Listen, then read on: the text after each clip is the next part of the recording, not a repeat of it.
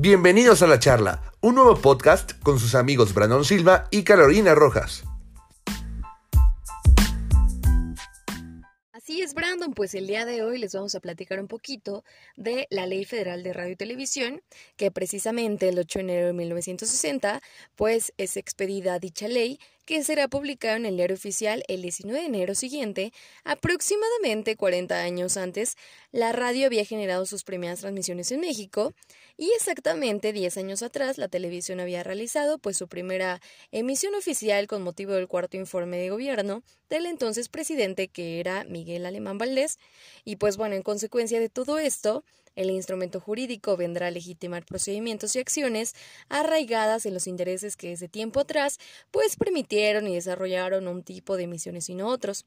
Y precisamente en el título primero de la ley del presidente Adolfo López Mateos, pues establecen como principios fundamentales el artículo 1 que corresponde a la nación del dominio directo de su espacio territorial y pues también en consecuencia del medio en que se propagan las ondas electromagnéticas y dicho dominio es inalenible e imprescriptible. Esto quiere decir que no puede ser, eh, no se puede ceder, no se puede regalar, no se puede nada.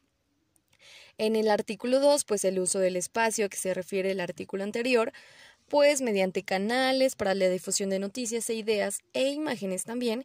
como vehículos de información y de expresión, y solo podrá hacerse previos concesión o permiso que el Ejecutivo Federal otorgue en los términos de la presente ley.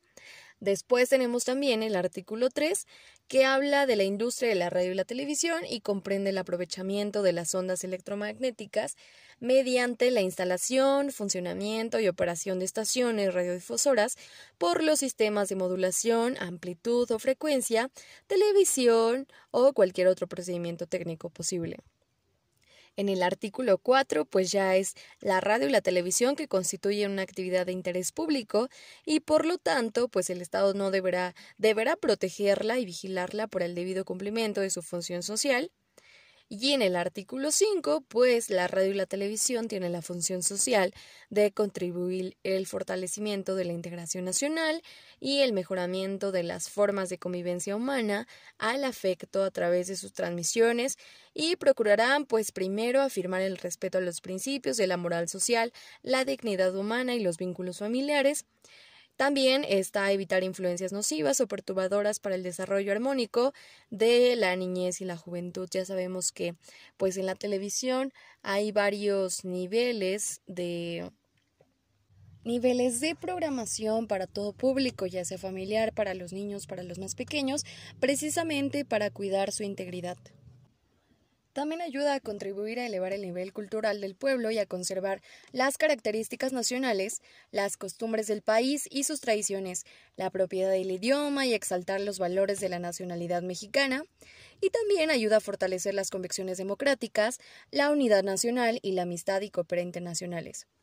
En el artículo 6, pues en relación con el artículo anterior, el Ejecutivo Federal, por conducto de las secretarías y departamentos de Estado, los gobiernos de los estados, los ayuntamientos y los organismos públicos promoverán la transmisión de programas de divulgación con fines principalmente de orientación social, cultural y cívica. Y en el artículo 7, pues el Estado otorga facilidades para su operación a las estaciones difusoras que por su potencia, frecuencia o ubicación sean susceptibles para ser captadas en el extranjero y para divulgar las manifestaciones de la cultura mexicana, fomentar las relaciones comerciales del país, intensificar la propaganda turística y transmitir informaciones sobre los acontecimientos de la vida nacional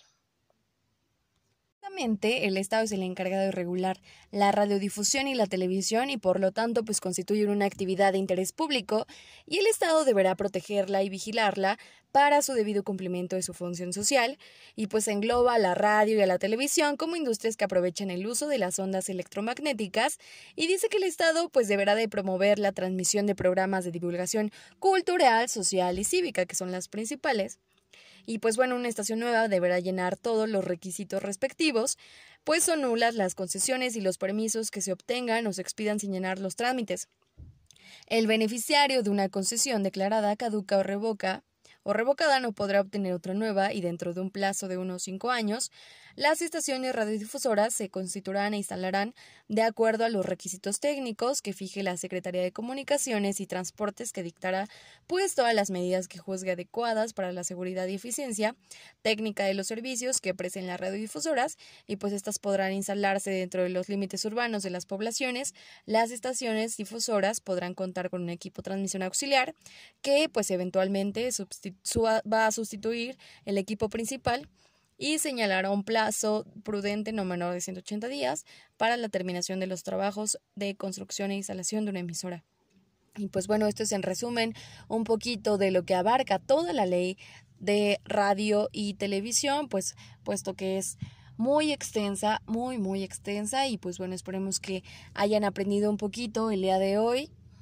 yo soy Carolina Rojas y estoy muy feliz de estar con ustedes en este nuevo podcast. Gracias por escucharnos, nos vemos en el siguiente. Y también muchas gracias, amigo Brandon Silva, también por el apoyo en este podcast.